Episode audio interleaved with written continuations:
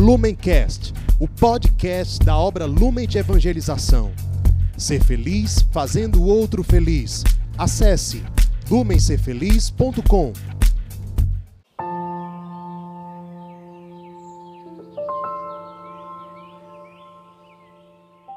Olá, seja bem-vindo a mais uma meditação diária sobre o Evangelho, nosso Palavra Encarnada, aqui no canal do, do YouTube da Obra Lumen. Fica o convite, como sempre, para você curtir, compartilhar, é, divulgar para outras pessoas. E, claro, você pode acompanhar o nosso Palavra Encarnada nas outras plataformas onde ela está disponível, inclusive no Spotify, e, claro, espalhar essa notícia para outras pessoas, nos ajudar a evangelizar. O Evangelho de hoje, dia 6 de outubro, terça-feira, está em Lucas capítulo 10, versículos de 38 a 42. Nós estamos reunidos em nome do Pai, do Filho e do Espírito Santo. Amém. Vinde, Espírito Santo, vinde por meio da poderosa intercessão do Imaculado Coração de Maria, vossa amadíssima esposa. Vinde, Espírito Santo, vinde por meio da poderosa intercessão do Imaculado Coração de Maria, vossa amadíssima esposa. Vinde, Espírito Santo, vinde por meio da poderosa intercessão do Imaculado Coração de Maria, vossa amadíssima esposa. Diz o Evangelho de hoje. Naquele tempo, Jesus entrou num povoado e certa mulher, de nome Marta, recebeu em sua casa. Sua irmã, chamada Maria, sentou-se aos pés do Senhor e escutava a sua palavra. Marta, porém, estava ocupada com muitos afazeres. Ela aproximou-se e disse: Senhor, não te importas que minha irmã me deixe sozinha com todo o serviço? Manda que ela me venha ajudar. O Senhor, porém, lhe respondeu: Marta, Marta, tu te preocupas e andas agitada por muitas coisas. Porém, uma só coisa é necessária. Maria escolheu a melhor parte e esta não lhe será tirada. Então, pessoal, nós temos aqui esse famoso trecho do Evangelho, tenho certeza que muitos de vocês conhecem, quando Jesus, indo em direção a Jerusalém, ele faz uma parada na cidadezinha, no vilarejo de Betânia, que ficava ali, é, digamos assim, do lado de baixo do Monte Sião, onde ficava a cidade de Jerusalém. É, Betânia ficava a mais ou menos 3 quilômetros de Jerusalém e Jesus costumava ir para lá para encontrar esses amigos, Lázaro, Marta, Maria, três irmãos, e muitas vezes se hospedava ali. Ao que tudo indica, Jesus gostava de ficar naquela casa. E no trecho que nós escutamos hoje, Jesus está ali, aos pés dele praticamente está Maria, conversando com ele, escutando a sua palavra, enquanto que Marta está fazendo muitas coisas, certamente fazendo coisas para atender melhor Jesus ali.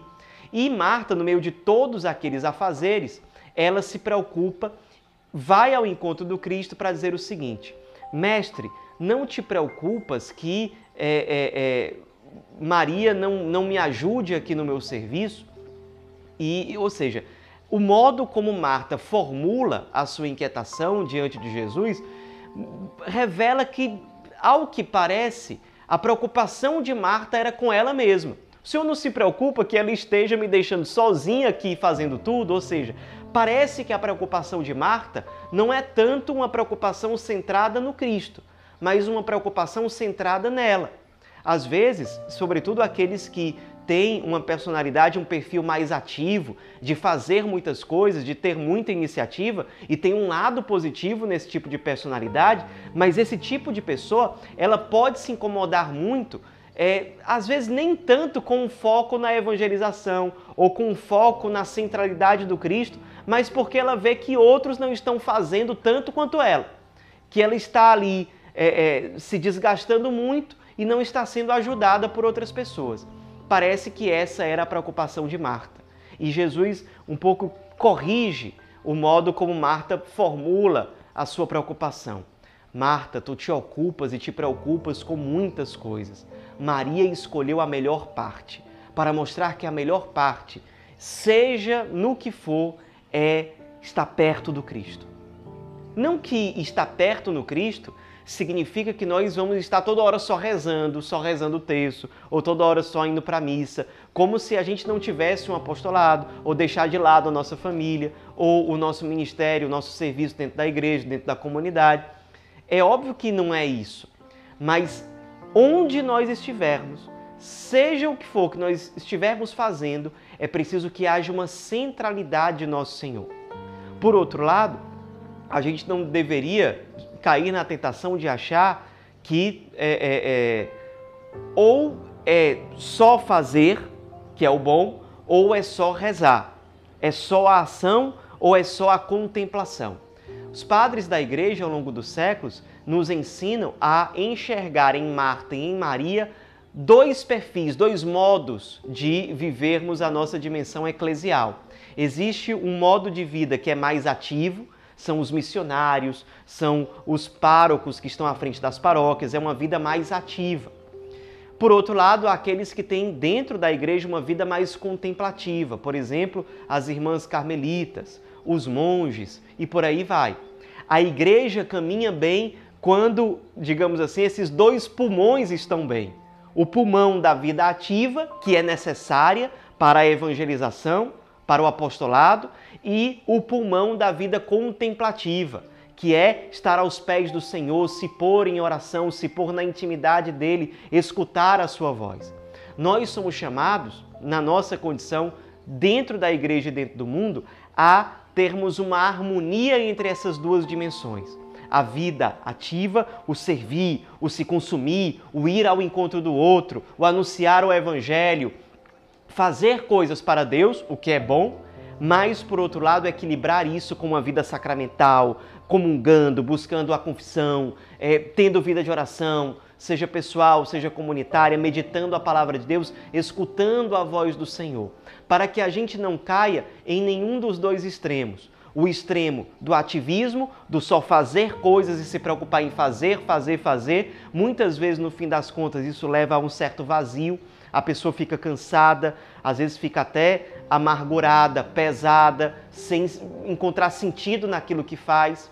Por outro lado, não ficar somente numa vida é, que não vai ao encontro, que não anuncia, que dá, não dá testemunho, que fica com, com o texto na mão sempre, mas que não se converte, que é chamado a evangelizar outros, mas não tem essa abertura. É, enfim, nós somos chamados a buscar equilibrar essas duas dimensões dentro da nossa vivência do cristianismo. Agora, seja no momento de vida mais ativa, seja no momento de vida mais contemplativa, nunca esquecermos o único necessário, a centralidade do Cristo. Quer comamos, quer bebamos, como diz São Paulo, seja como for, que Cristo seja o nosso centro. Que o senhorio de Cristo seja assumido em tudo. Então, é, se está na hora em que eu preciso estar mais perto da minha família, que eu esteja na minha família com Cristo no centro. Se está no momento em que eu preciso servir no meu apostolado dentro da igreja, no meu ministério, no meu serviço, que eu sirva, que eu me consuma com Cristo no centro. Se está no momento em que eu sou chamado a rezar, a me recolher para escutar a voz de Deus, para entrar na intimidade com Ele, que eu faça isso com Cristo no centro. Se cada momento da minha vida em cada atividade, eh, numa, num, num momento ativo ou no momento contemplativo, eu vivo com Cristo no centro, a minha vida vai criando unidade. Ela vai tendo o mesmo núcleo, o mesmo centro. A minha alma vai se ordenando, ela vai tendo uma unidade interior. E isso vai me dando paz, vai me dando sempre um ânimo renovado para continuar me consumindo por amor a Deus e pela salvação das almas. É preciso, para a vivência de tudo na igreja, inclusive do nosso carisma, essas duas dimensões: ação e contemplação.